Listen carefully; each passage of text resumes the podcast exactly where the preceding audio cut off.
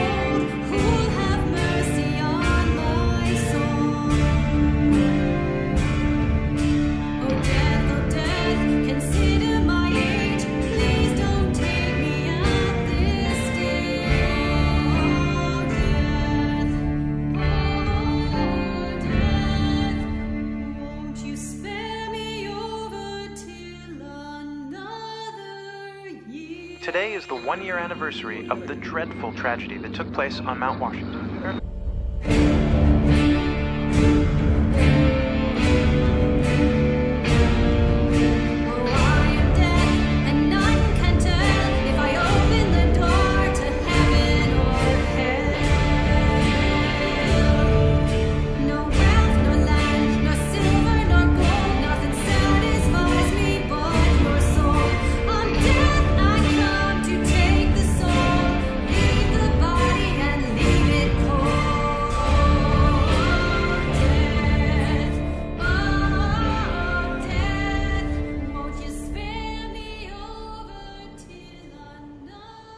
Bessa, de que jogo você vai falar nesse podcast? Recentemente, eu comprei o Until Dawn, um jogo de 2015, lançado no finalzinho do ano de 2015 pro PlayStation 4, exclusivo dele. Só que mesmo eu tendo comprado tarde já, né, eu comprei no final do ano passado, eu joguei só agora. Por quê? Ele sempre me pareceu um jogo muito parado. Sabe aquela galera que chama é, jogo-filme? Aquele jogo que não é bem um jogo, é mais um filme. Ele sempre me pareceu realmente ser muito mais um filme. Só que, como eu já estava de saco cheio da podridão técnica, a coisa horrorosa que é o Mass Effect Andromeda, eu resolvi finalmente começar a jogar Until Dawn, aí 5, 6 meses depois de eu ter comprado o game. Caralho, Pois é. parece eu com meus jogos da Steam. ah, jogo de Steam, cara, tem jogo lá que eu comprei há anos e nunca joguei. O pior E- é os jogos do Humble Bundle. E nunca vou jogar, sinceramente. Humble Bundle eu nunca cheguei a comprar nada. Até porque, cara, geralmente são jogos bem antigos ali. Não tem muita coisa que me interesse ali, não. Eu peguei uns joguinhos interessantes lá até, mas nunca. Provavelmente eu nunca nem abri nada.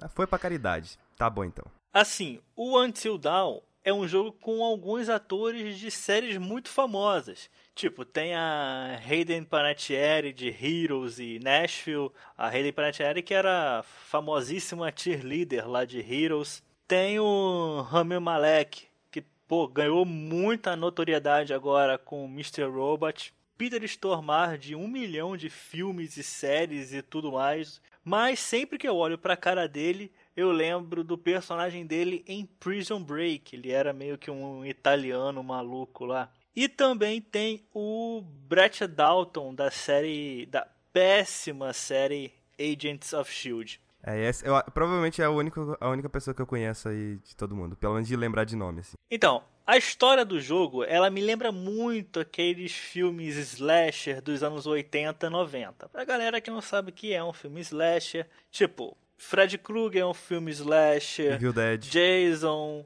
ah, aquele Ha- Halloween, enfim, é, é basicamente quando a arma do assassino ela faz um barulho de slash quando corta a sua vítima. Por isso que é chamado de filme slasher. Disso eu não sabia. É, é mais ou menos por isso. Então, um grupo de adolescentes, eles vão para uma cabana numa montanha. Inverno, né? Aquele típico cenário de filme ah, de terror mesmo. Inverno, cabana em cima de uma montanha. E o único jeito de chegar até essa cabana é como? Exatamente por um teleférico. Olha que maravilhoso, né? E no meio de uma brincadeira lá dos adolescentes, tal, duas irmãs acabam morrendo. Assim, na verdade, elas acabam morrendo, mas assim, nunca encontraram o corpo, ninguém sabe o que de fato aconteceu com elas, né? É tipo aqueles casos em que fica desaparecido muito tempo e a polícia simplesmente dá como morto a pessoa, né? Porque não tem como ela ter sobrevivido mais tempo ali.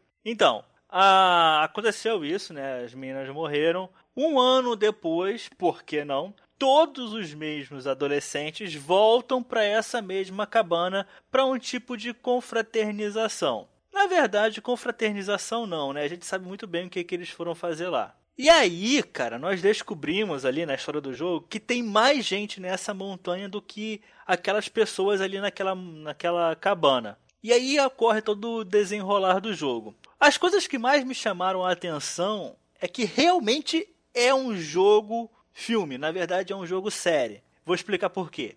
Entre um capítulo e outro do jogo, nós temos um tipo de sessão com um psiquiatra. Na verdade, o cara parece mais maluco do que o próprio jogador ali, do próprio personagem que eu controlo ali. Que ele é muito sinistro, cara.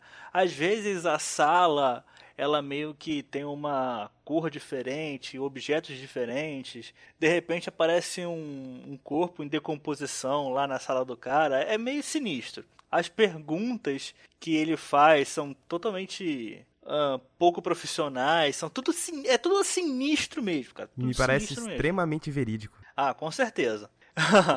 E a cada final de sessão do psiquiatra, que demarca ali mesmo o fim de um capítulo do jogo, nós temos meio que aquela coisa de série, sabe, de TV, que conta no início de um capítulo da série de TV, ela conta um fato ocorrido dos capítulos anteriores, sabe? Uhum. Então, é, tem isso a cada mudança de capítulo do jogo, para você é, se lembrar realmente do que você vem fazendo ao longo da história do jogo. E se eu contar mais coisas aqui, vai começar a entrar muito spoiler e aí acaba muito estragando a experiência de quem vai jogar isso. E eu odeio essa palavra experiência, mas acabo sempre falando ela. É, ela acaba. O que eu contar aqui mais vai acabar Uh, estragando realmente a experiência de, dos jogadores, porque Until Dawn ele é realmente uma história. Não é um, não é um jogo para você se divertir com mecânicas tão uh, legais e tal. e tal. É, é, exatamente. É realmente um, um, filme animado. Um filme que você controla algumas ações dos personagens. Cheio de Quick Time Event. Cheio de momentos em que você tem que decidir se faz uma coisa ou outra. E é basicamente isso o jogo. Fazendo uma comparação bem porca, ele é um pouco parecido com os jogos da Telltale, só que com gráficos milhões de vezes melhor e com uma história milhões de vezes melhor também. E eu falo isso falo, é, tendo jogado só o jogo do Batman, que tem uma história boa, mas tipo, Until Dawn tem uma história milhões e milhões de vezes melhor do que o jogo da Telltale que eu joguei. É, aquele jogo do Batman não tem história muito boa mesmo não, eu fiz análise dele. É, os jogos da Telltale são episódicos. Você acha que Until Dawn se beneficiaria se fosse lançado em episódios? Pode até ser que sim. Só que os capítulos de Until Dawn, alguns são longos demais, outros são curtos demais. Já os jogos da Telltale, ele tem aquele período ali de 90 a 120 minutos fixos, né? Alguns parece que é um pouquinho mais rápido, alguns parece que é um pouquinho mais lento, mas sempre fica nesse de 90 a 120 minutos. Já os de Until Dawn, talvez se eles fossem uh, meio que fazer essa mesma coisa de capítulos de duas horas ali, poderia estragar um pouquinho a história do jogo. Uma coisa que eu não tinha falado antes e eu acho que não é muito spoiler da história, né? Que na verdade não é spoiler de nada da história. Ao longo do tempo, você vai controlando cada um dos adolescentes ali que estão naquela cabana. E, cara, é muito legal, porque você vê bem como é que é a perspectiva daquela situação toda ali de cada uma das pessoas. O objetivo final do jogo é você deixar todos eles vivos, né? Você fazer de alguma forma fazer com que todos eles sobrevivam ali, ou o máximo de pessoas possível. Eu não consegui isso, vou ter que jogar de novo pra ver se tem uma maneira realmente disso acontecer. Mas é muito legal, cara, essa coisa de você controlar cada vez um personagem. Ao mesmo tempo que você não fica fixo em uma história só, ele te dá várias e várias histórias diferentes no meio daquela mesma, daquela mesma cena ali. Chegam a desenvolver os. Que eu vi que tem muito personagem estereotipado. Eles desenvolvem esses personagens? Não, é completamente estereotipado, cara. Você vê o atleta, você vê a CDF, você vê a cheerleader, você vê a, a safadona. É completamente estereotipado e eles não têm vergonha nenhuma disso, cara. E falta até um bem pro jogo, porque, tipo, é um grupo de adolescentes. É um grupo de adolescentes. Qualquer escola que você entre, vai ter a safada, vai ter o atleta, vai ter o CDF, vai ter o esquisitão, vai, vai ter esse tipo de pessoa. Então, o negócio aqui é que todos eles são amigos em comuns de alguém e foram parar nessa cabana aí. O que me afastou de Until Dawn foi literalmente o preço. Ainda quero muito jogar esse jogo. Eu gosto bastante dos jogos da Telltale. Eu sei que tem muita coisa ruim ali. Eu joguei Minecraft Story Mode, então. Eu realmente só joguei o jogo do Batman. Esse jogo, Until Dawn, ano passado eu paguei uns 40 reais nele, cara. Eu acho, assim, um preço legal pra um jogo... Pra um jogo qualquer, 40 reais é um preço legal, principalmente no console. E ele é um AAA exclusivo da Sony, né? Então, ah, pelas lojas aí, a varejo, você consegue achar ele a 50, 60 reais. É, tá um preço bom, mas, putz, né? Lançamento, 250 reais. É, com certeza. Na, na- acho que na época do lançamento, os consoles. No lançamento, os jogos exclusivos da Sony lançam a 200, né? Mas 200? de qualquer jeito. Ainda assim É. é caro demais, cara. É, em alguns casos ele é caro demais. Eu, quando lançou o Until Dawn, por 200 reais eu não quis comprar. Mesmo com tanta gente falando bem dele, por 200 reais eu não quis comprar. Preferi esperar um pouquinho. E aí, ah, quando eu vi ele a 40 reais, aí eu fiquei mais tranquilo em comprar. E cara, tô muito feliz de ter comprado e ter jogado ele, porque realmente é uma história muito boa. Mais alguma coisa pra acrescentar? Joguem Until Dawn. Eu vou jogar. Eu vou jogar e algum dia eu falo a minha opinião dele. Save the world, save the cheerleader. Não sei não, hein? Não sou muito fã de cheerleader né? em qualquer coisa assim. Nossa, velho, cheerleader estereotipada me dá uma vontade de, tipo assim, eu quero ser o assassino. Ela não é aquele tipo cheerleader de maldosa, sabe? Ela é mais um. É um outro tipo de cheerleader. Meio. Não bobinha, mas sabe. Como é que eu vou explicar? Ah, bondosa. É, bondosa. É mais ou menos assim, sabe? Não é maldosa, sabe? Tá, então é isso. É. Until Dawn.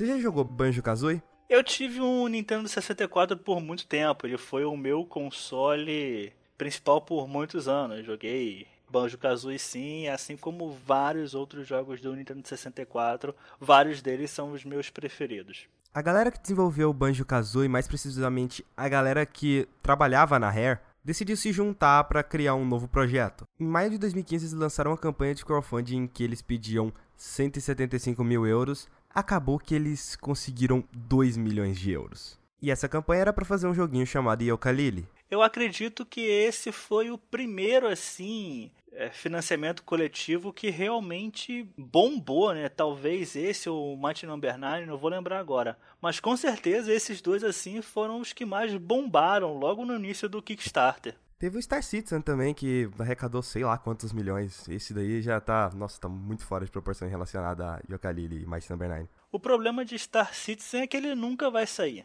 É, torcer, né? Eu não sei muito do jogo, mas. é. Você joga com o Yoka, ele é um camaleão, é um camaleão macho. E a Lily, que é um morceguinho. Eu não sei se ela é um morcego fêmea um morcego macho. Ou me parece que ela é um morcego fêmea, isso nunca deixa claro. Eles têm um livro lá, um livro mágico, e esse livro foi roubado. E as páginas desse livro, meio que como o livro pra se autoproteger, como pra ele ser alguma coisa especial, é, ele espalha as páginas dele pelo mundo. E você tem o objetivo de coletar aquelas páginas. Tem a mesma jogabilidade de Banjo-Kazooie. Literalmente, você anda, pula, tem aquele negócio de pular mais alto, você também pode planar. É, ao invés do Kazooie carregar o banjo e correr, né? Porque né, ele tira as pernas da mochilinha e corre. A Lily fica em cima do Yoka enquanto eles vão rolando por aí. Sua vida são borboletas, inclusive você pode comer as borboletas com a língua, como se fosse um sapo. Você lança sua língua assim e ela puxa a borboleta.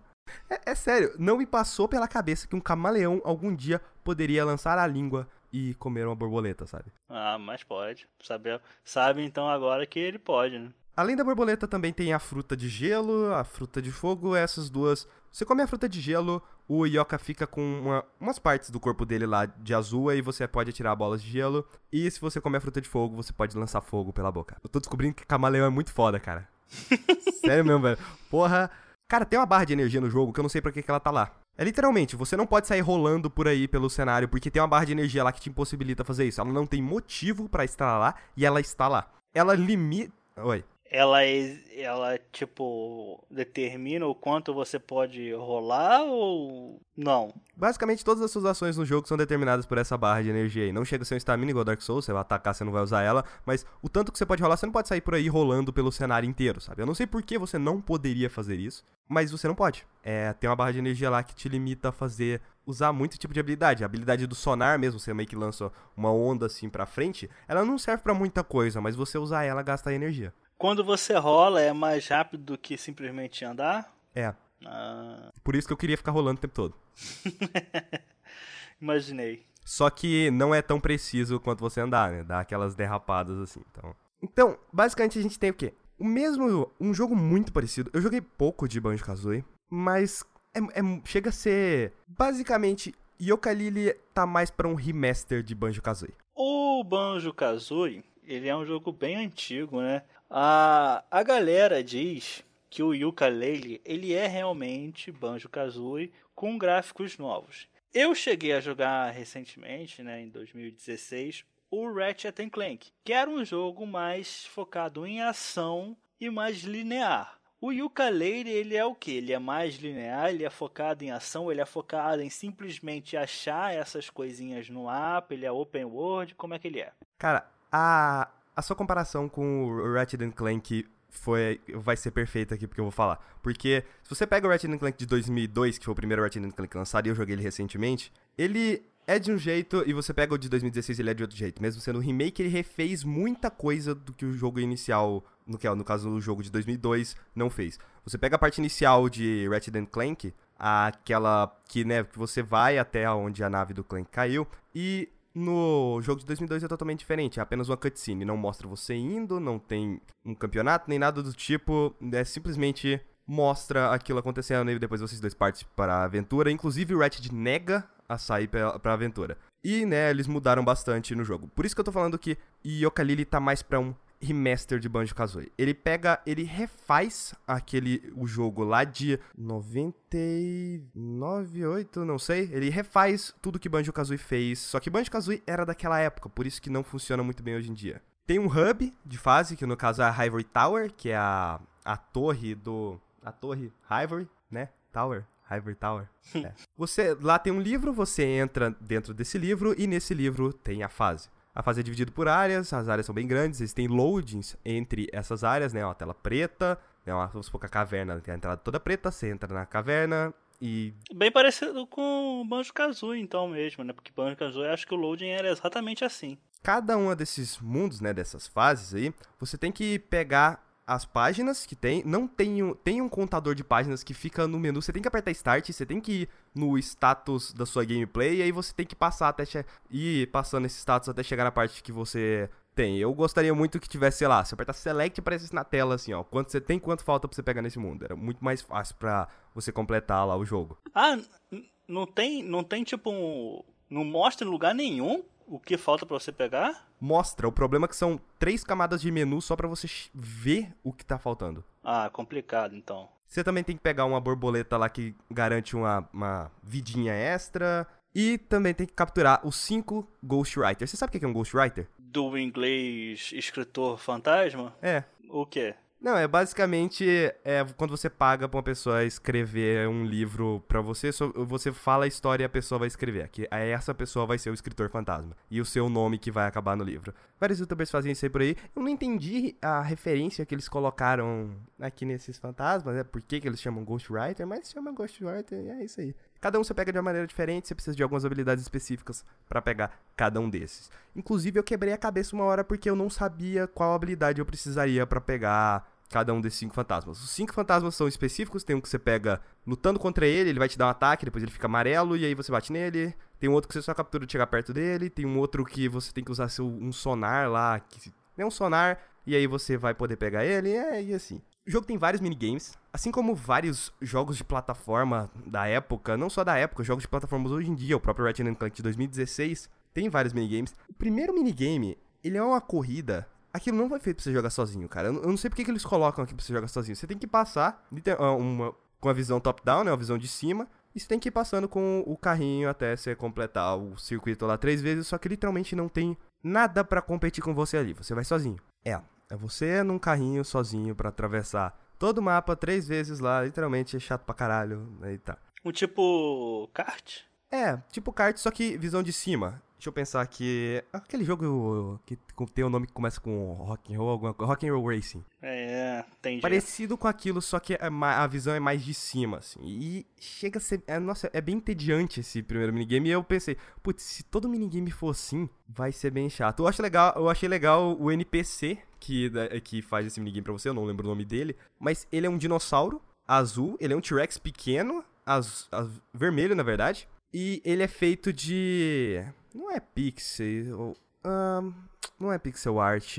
É me- Ah, ele é feito em low poly. Lembrei aqui agora. Você sabe que estilo que é low poly, né? Não faço a mínima ideia. Sabe aquele jogo que ganhou como Game, game é, Impact Game, sei lá, jogo de impacto lá na The Game Awards? O Ah. do Garoto do Câncer? Aham. Chegou a pesquisar sobre esse jogo? Não muito, só que ele ganhou e é um jogo com uma história. É, que tem toda essa, essa história aí do garoto com câncer. Então, o estilo de gráfico dele é low poly. É poucos polígonos pra formar as imagens. É basicamente isso. Tô tentando lembrar aqui de outros jogos que usam essa estética. O jogo Virginia, você jogou? Não. Também Eu não sou muito de estética. jogar indies. Eu não sei se eu te bato ou se eu falo que você tá fazendo bem fazendo isso, cara. Que tem um Ah. joguinho ruim. Nossa senhora. Aí você, beleza, entrou no mundo, você vai procurar os NPCs pra você fazer alguma missão ou minigame do jogo. O design dos NPCs é bem bacana até nesse, nesse jogo. Inclusive tem um o Trouser, que é o personagem que você vai nele pra você pegar movimentos novos. Ele é uma cobra que usa calça. Me falaram que essa cobra aí que usa calça, ela é bem é detalhada, né? Parece que o tem, tem- se você se aproximar dela, dá pra você ver bem como é que é a pele dela e tudo mais. É, as não escamas, é simplesmente tudo. lisinha, né? É, cara, é muito da hora. Eu não sei, eu acho, eu acho a voz dessa cobra, essa cobra toda. E aí ela tá, conver- ela tá lá conversando com você e do nada ela tira um telefone daqueles gigante assim, sabe? E bo- bota no ouvido e começa a falar com a outra pessoa lá. E você escuta a outra pessoa falando, né? Falar daquele estilo do Banjo Kazooie, né? Momom, que seja. Você conhece o jogo Shovel Knight? Conheço. Inclusive eu encontrei o Shovel Knight lá. Eu não cheguei a jogar Shovel Knight. Cara, gostei pra caralho do design do Shovel Knight que eles fizeram aqui pro Yooka-Laylee. Pra mim, é aquele que deveria ser o Shovel Knight 3D, sabe? É, eu não joguei Shovel Knight, não tenho mínimo de interesse nele. Conheço o personagem e tal, e fiquei bem feliz com esse inclusão do personagem no jogo, porque eu sempre gosto dessas coisas assim quando tenho esse esse tipo de easter egg, né, que inclui um personagem de um jogo totalmente diferente em outro. Essas coisas assim eu sempre gostei bastante. Tem quebra da quarta parede frequentemente. Isso é legal das primeiras vezes, depois fica chato. Inclusive, quando você encontra Shovel Knight, é tipo assim. Ah, eu acho que se eu não me engano é a Lily que fala morcego, né? Ele vira e fala: Pera aí, eu acho que você tá no jogo errado. aí ele fala: Não, não, eu só vim aqui porque eu preciso pegar um negócio que tá lá nas coisas. E, e isso é bem da hora, sabe? A missão dele lá no, no jogo, né? No caso, a quest dele, cada, cada NPC vai te dar uma quest. E a quest do Shovel Knight em si, ele pede pra você ir até um lugar e pegar uma esmeralda, não sei. É, que tá no lugar lá. Você vai, ela tá no, ela tá no lugar do olho de uma estátua. E você, quando você é, usa uma habilidade lá, tira nela, pega ela e devolve pra ele. É simples assim. Uhum, entendi. Existem desafios ao longo do jogo. Você fala com a mulher que ela eu falo que é mulher porque ela tem, ela usa maquiagem no olho, porque todo personagem, toda coisa, quase tudo tem olho nesse jogo. E ela usa, né, que é maquiagem lá, aquele negócio roxo lá no olho lá, sabe? Sombrio das trevas, dark lá, aquele negócio. E ela tem uns desafios lá, e você libera esses desafios, você melhora suas habilidades. Inclusive, tem um, um, um do... Você só pode usar um por vez, e tem um deles que é o de você rolar e gastar menos energia rolando. É o que eu usei, é tipo assim, eu poderia liberar todos ali, eu ia continuar usando esse, porque...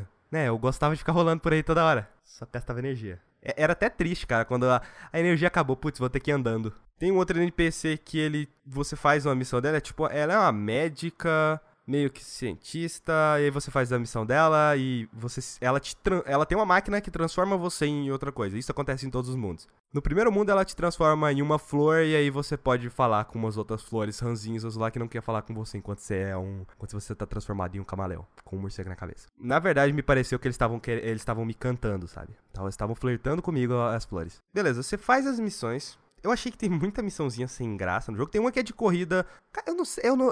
Que eu, eu, eu vi a, a- Você vai correr contra uma nuvem. E aí você vai rolando e pega uma. Você pega as borboletas no caminho que ela enchem a sua barra de energia. E, e me pareceu chato, sabe? Ficar fazendo. apostando a corrida com aquela nuvem. Não sei, tem muita coisa nesse jogo que eu falo, velho, por que eu tô fazendo isso, sabe? Tá, tá meio que entediante, sabe? Você tava jogando no, no automático, tipo, ah, só vai, vai. É isso aí. Se você coleta páginas o suficiente, você pode expandir o mundo que você tá. Então eu já recomendo, se você tiver, você vai pro primeiro mundo, você pega, as você pega algumas páginas lá, expande o primeiro mundo e quando você for pro segundo mundo, você já, já vai com páginas o suficiente pra entrar no mundo, que você tem que ter página suficiente pra poder entrar no mundo, e vai com página suficiente pra entrar no mundo expandido. Porque tem hora que eu, eu, tava, eu tava muito. Eu ia muito longe, assim. Aí eu chegava lá e falava, ué, era pra ter alguma coisa aqui. Não, não tem. Só tem se você expandir o, o, o mundo. Então é melhor você já ir com o mundo expandido. Fica essa dica aí pra quem for jogar. Eu gostaria muito que fosse mais interessante explorar os mundos desse jogo. Porque é literalmente, ah, foi, beleza, vamos lá. Vai no NPC, o NPC vai mandar eu fazer isso, eu vou lá e vou fazer, e é isso aí. Até os desafios de plataformas não são meio que desafios, assim, são meio chatos. Cara, tem uma plataforma que ela fica alta pra caralho. E aí, se você cair, se você cair dela, você, você, você tem que subir tudo de novo e é muito chato. Ela fica no topo de uma montanha. E literalmente, você cai. É por isso que eu, não, eu falei que eu não, entendo, eu não entendo o negócio da tela preta lá. Se você cai dessa montanha, cai até ao chão e conseguir, sei lá, ah, planar de última hora, ou sei lá que seja, você não, você não vai morrer. O mapa tá todo carregado. Por isso que eu não entendo a tela de load. Ah, a tela de load ocorre por causa de limitação técnica mesmo. Não tem outro segredo não. Pelo que me aparenta ser, né? Porque, tipo, na minha cabeça é, pô, né, vamos tirar as coisas do mapa aqui, né? E aí vamos carregar só aquela parte lá de cima. Não, literalmente o mapa está todo carregado ali. Eles só usam pra você se movimentar de um, de um lugar a outro. E, pra mim, o maior problema de tudo. Você chegou a platinar o Ratchet Clank? Não, estou bem próximo, né? Cheguei a como pegar, acho que a maioria do- dos troféus ali.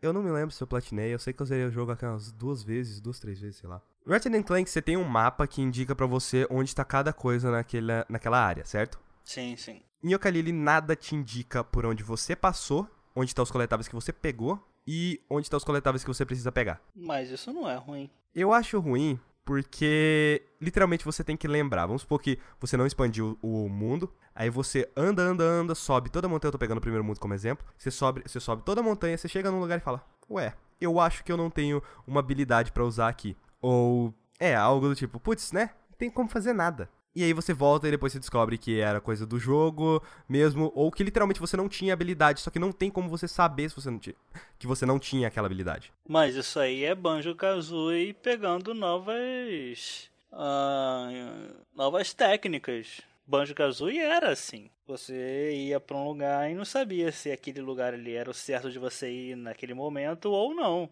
O problema é que Banjo-Kazooie foi lançado em 98, né, cara? Ué, mas isso aí não, não é um problema.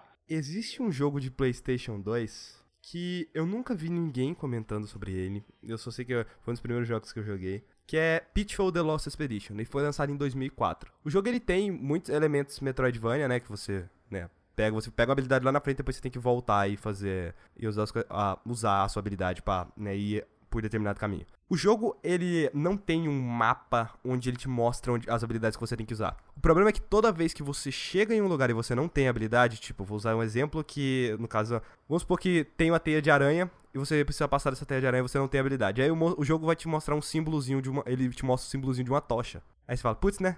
Eu nunca vi esse símbolo no jogo, eu só vi ele aqui, então eu vou embora. Quando você pega essa tocha, aí você pensa, putz, é lá que eu tenho que ir.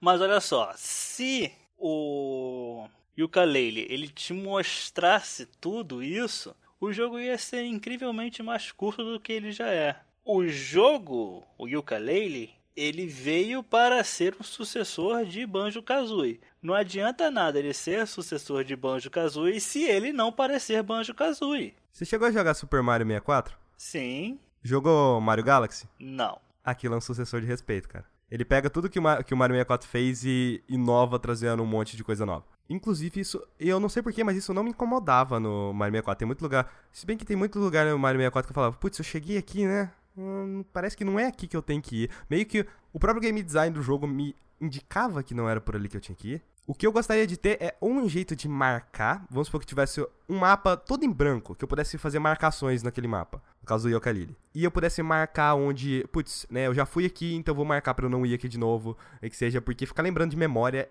pra mim, é meio ruim, sabe? Certo. Mas eu acho que esse é o maior problema de Yooka-Laylee. As pessoas estavam esperando um jogo um pouco mais parecido com Ratchet Clank devido ao sucesso enorme que teve do ano passado. Só que elas viram que é um outro jogo, que é realmente Banjo-Kazooie e não uma coisa mais simples. Ratchet Clank é um jogo extremamente fácil e Yooka-Laylee nunca foi isso. Eu acho que o Yooka-Laylee ele é realmente um jogo da década de 90 como a gente falou antes, né, em um outro podcast, na década de 90 as pessoas faziam jogos que eram pra você se divertir, né? Eram jogos para não eram jogos pra você finalizar. Pelo menos eu acho isso. É, cara, mas é, o problema é que é aquela coisa de.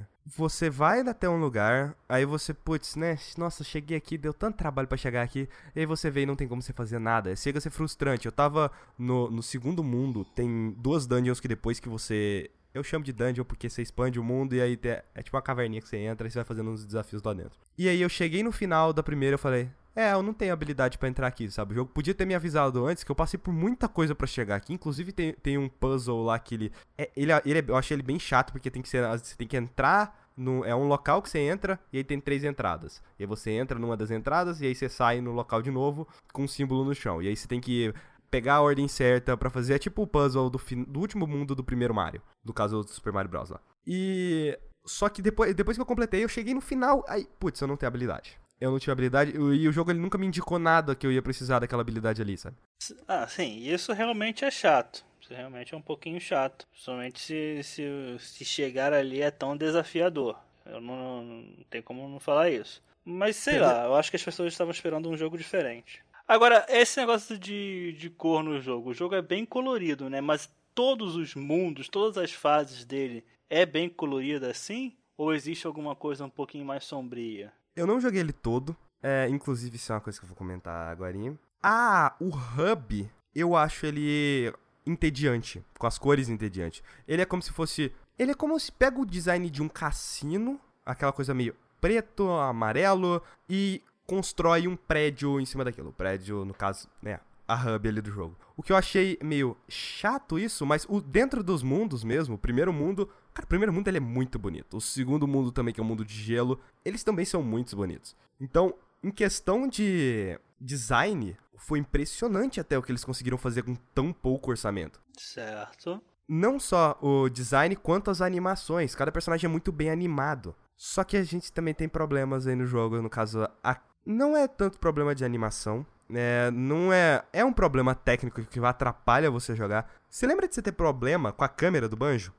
Ah, não saberia dizer, cara. Tem tanto tempo que eu joguei isso, então. Então não, é, não era nada grave. Que se fosse grave, cara, você ia lembrar. Tem cenas no Yooka-Laylee, tem uma parte que você tá lutando com um, contra um boss que você atravessa de uma parte pra outra, a câmera muda automaticamente. O problema é que, vamos supor que você tá ah, apertando pra frente no analógico. E aí o Yoka vai pra frente. Quando trocou a câmera, ele começa a ir pra trás. então eu fiquei nesse loop de vai e volta, vai e volta, vai e volta, até eu falar, não, pera, para. Eu vou mexer pro lado e vou sair aqui dessa área aqui, porque a câmera não tava dando ali. E tem vários outros lugares que são assim também. A câmera, ela, nossa, ela dá umas flicadas bizarra, cara. Não é nada fluida. Isso atrapalha bastante o jogo. Certo. Já que eu tô falando de coisa técnica, eu achei a dublagem irritante, tá? Não sei, quem jogou Banjo sabe como é que é. É, né, o personagem ele começa, ele come, ele com- como se ele começasse a falar a frase e fosse cortada. Mas. Cortada? Cort- Porque ele só tem aquele barulhinho de. pé, né? É, isso aí. Não é, tem é, é. né, dublagem, né? Porque me parece, me parece que foi, é, o, é o começo de uma palavra, só que cortado assim, sabe? Você só deixa o início daquela palavra. Me parece, eu não Ah. sei como que faz, eu só acho que é assim. Eu achei meio Entendi. irritante, cara. Depois que você escuta isso muito tempo no jogo, começa a ficar meio chato. E aí, basicamente, eu pular, eu começava a.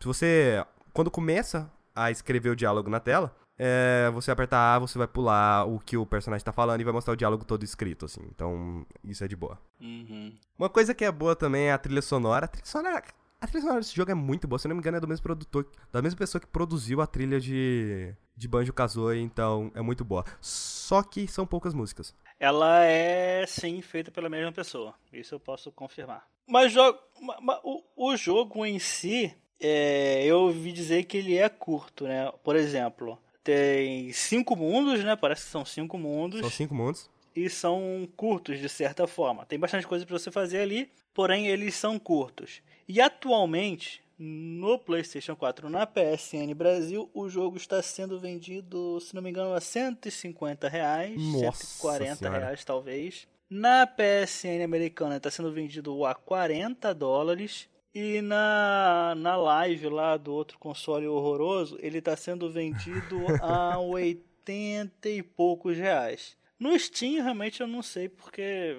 80 e poucos reais em Steam também. Ah, né? Então. é, eu não comprei esse jogo muito por causa disso. O valor dele Não vale a pena. Pro conteúdo me parece realmente que não é um bom negócio não. Vale mais a pena aí, sei lá, esperar um pouquinho uma promoção que eu acredito que ela vai vir daqui a dois meses. Vai vir promoção dele, mesmo na PSN aí no, na loja digital que demora um pouquinho, mas com certeza vai vir uma promoção desse jogo na PSN. Exatamente porque os reviews, as análises, né, estão sendo de certa forma boas, né? Não excelente, não 80 para cima, mas geralmente está batendo ali 75, 70. E jogo assim, cara, geralmente ele cai o preço bem rápido. Tipo, eu joguei, eu joguei pouco de Banjo Kazooie, mas eu pensei, putz, eles vão entregar um Banjo Kazooie com algumas coisinhas novas. Eles literalmente entregaram outro Banjo Kazooie aqui. Como eles falaram. Essa é provavelmente a campanha de crowdfunding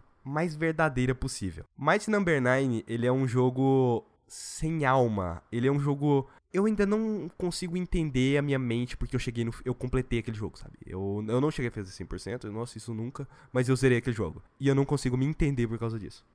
Eu joguei 9 horas de Yooka-Laylee. Se eu vou terminar ele, eu não vou. Eu vou dropar ele. Não, não é o momento eu jogar Yooka-Laylee. Se eu tivesse jogando Banjo-Kazooie, eu provavelmente conseguiria jogar até o final tranquilamente. Porque eu penso, putz, é um jogo de 98, né? Vou relevar essas coisas. Mas Yooka-Laylee sendo um jogo de 2017 e tendo os mesmos problemas de um jogo de, 2000 e no... de 2098, ó. De 1998, eu acho que tem problemas graves nesse jogo aí que poderia ser consertado. São coisas simples, sabe? É tipo essa coisa de não vai por aí, você não tem habilidade. Não precisa é, fazer pop, dar um. Como é que é? Dar um pop-up na minha tela falando que não, você não vai, você não precisa ir por aí porque você não tem essa habilidade. É só mostra um símbolozinho ali, sabe? Que não, eu não tenho habilidade, eu não preciso ir por aí e pronto. Beleza, então eu ia voltar depois quando eu tivesse adquirido ela. Mas é aquela coisa, eles prometeram um Banjo-Kazooie e literalmente é um Banjo-Kazooie com outros personagens e com outros cenários. Eles cumpriram ao pé da letra. Quem queria um novo Banjo está muito feliz com esse jogo. Embora eu vi pessoas que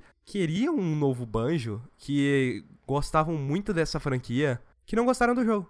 É natural, ué. Porque e a- eu não sei se a pessoa pensou aqui, putz, né? Vai ser do jeito que eu lembro e tal, mas. Não, porque é, quando você vai jogar algum jogo mais antigo, assim, algum jogo que você jogou na infância. Eu joguei muito Jack 3, né? Da franquia Jack and Dexter, por se alguém falar da, mal de Jack and Dexter, dá vontade de matar. O mesmo acontece se você falar mal da Naughty Dog, dá vontade de matar.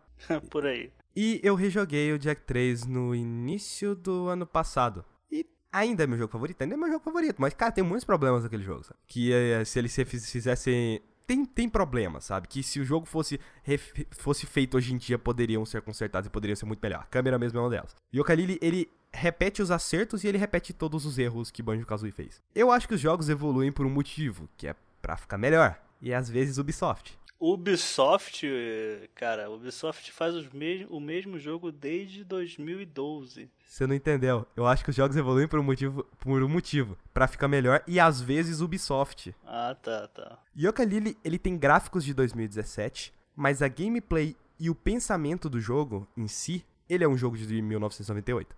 Mas eu te garanto que se esse jogo fosse lançado, ah, se esse jogo fosse lançado em 98, cara, seria o melhor jogo do mundo, cara. Basicamente isso. A época do jogo indica muito do que um jogo foi lançado. Eu acho que eles poderiam ter adiado, sim, um pouquinho mais esse jogo. Por causa, né, de tanto de título que a gente teve aí, eu acho que eles vão sofrer um pouquinho nas vendas por causa disso. Teve muita gente falando que é o pior jogo do mundo. Não, não é isso. É, é um jogo legal, só que não é pra mim, pelo menos não pra mim agora. Eu vou jogar Banjo inteiro, jogar Mario 64 e depois eu volto pra Yooka-Laylee e, né, aí eu falo minha opinião de novo aqui pra vocês. Basicamente é isso mesmo. Beleza.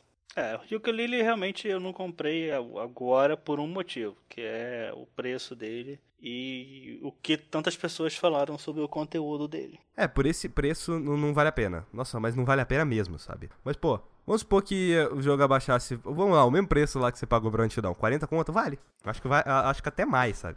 Aham.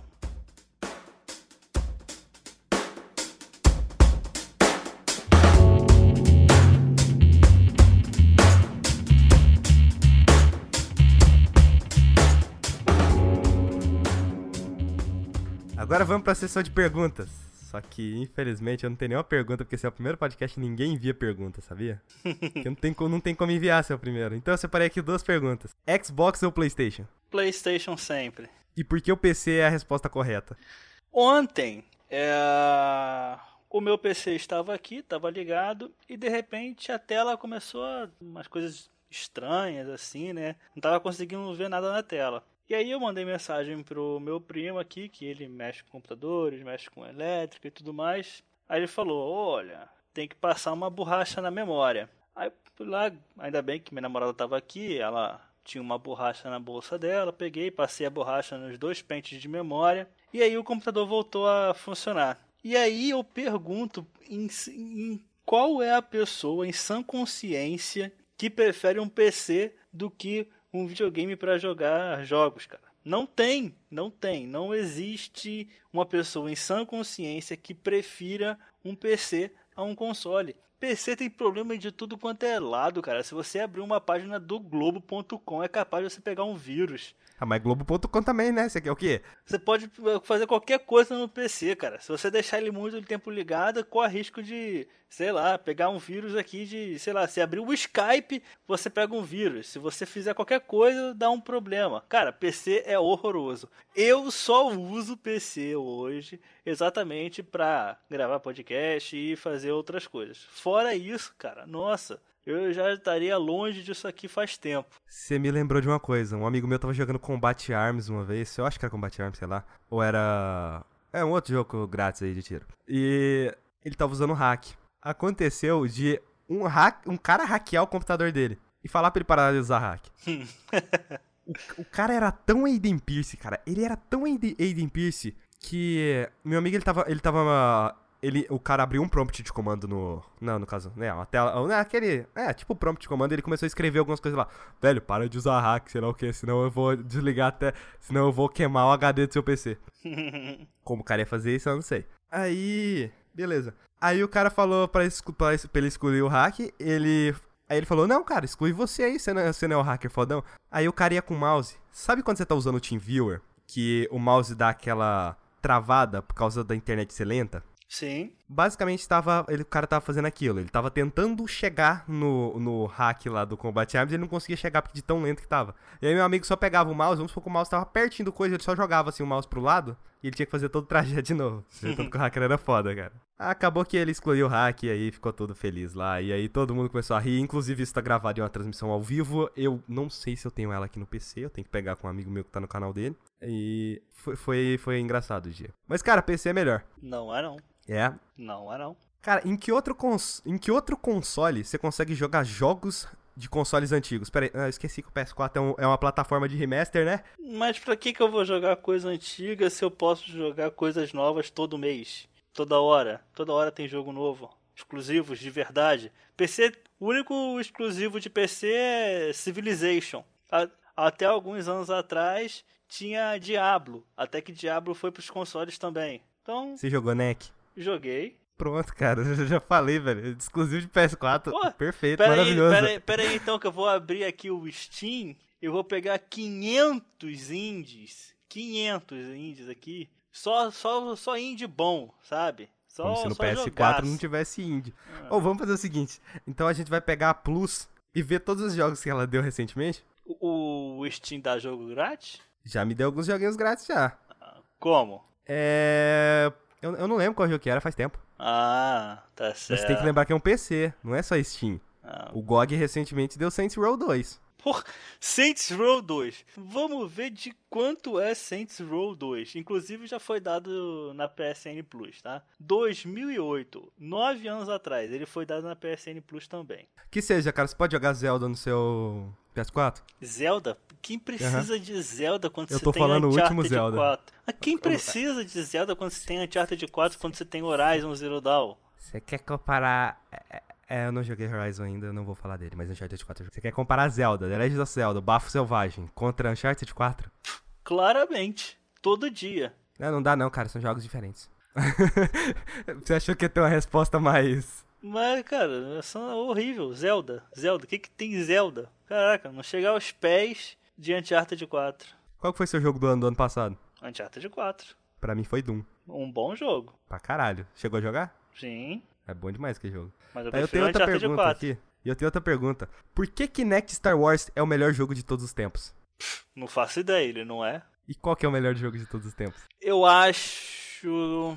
É uma pergunta muito difícil porque tem alguns jogos que são excelentes. Mas de supetão assim, Force Unleashed 1 é o melhor jogo de Star Wars que pode ser jogado ainda hoje. O melhor jogo de Star Wars já feito, ponto, com certeza é o meu falecido Star Wars Pinball. MMORPG. Ah, não, Pinball não. O meu falecido MMORPG Star Wars Galaxies. Eu puxei essa pergunta de Star Wars justamente porque a gente fez um cast de Star Wars. Então, já puxando aí, Bessa, fala aí onde as pessoas podem te encontrar nessa internet aí. Bom, gente, é... depois de muito tempo fazendo somente podcasts, aí pulando de podcast para podcast, eu resolvi fazer um canal no YouTube chamado Isso é PlayStation. Lá nesse canal, Isso é PlayStation, adivinha só, a gente fala bastante sobre jogos Xbox. do PlayStation. Nossa, quase que eu vomitei aqui. Só porque eu falei Xbox. É, não, não, que isso, Xbox é só amor. Ca- Cara, é- Xbox só me faz rir, só me faz rir. Como é que eu vou odiar um console desse que só me dá alegria? Não tem como. É, cara, alegria e televisão, velho. Perfeito. Como é que eu vou odiar um console desse que só me faz rir? É muito amor, cara. Eu adoro o Xbox. É um. É um. É, são- é- ver os comerciais, ver a galera falando de Xbox é melhor do que ver os filmes do Adam Sandler de antigamente. Quando ele ainda era engraçado. Era.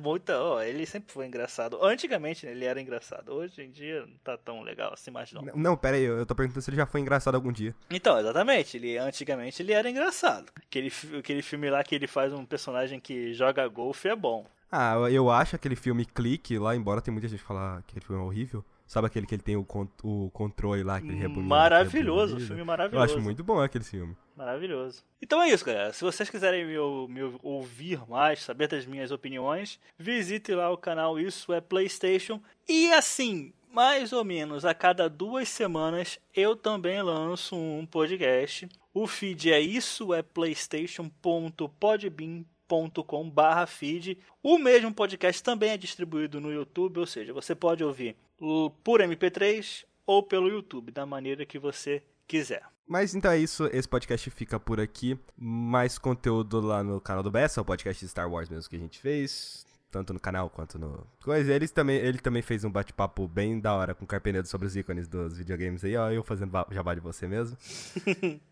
então, eu vou falar a mesma coisa que eu falei no cast Star Wars. Vamos levar a discussão desse vídeo. Não, não, a de Xbox Playstation, não. Essa, essa de Xbox Playstation PC, não. Não, essa discussão você não leva pros comentários, não. Vamos levar o fato lá do. Tanto do Antidal quanto do Yoka Lily para os comentários. No caso, os comentários do site. Mas então é isso, eu espero que vocês tenham gostado desse podcast. E tem outros podcasts aí que você pode ver, os links vai estar tudo aí no post. Nossa, vai ter coisa pra caralho nesse post. Então é, e até o, o próximo podcast. Beleza, valeu pela, pelo convite e até mais.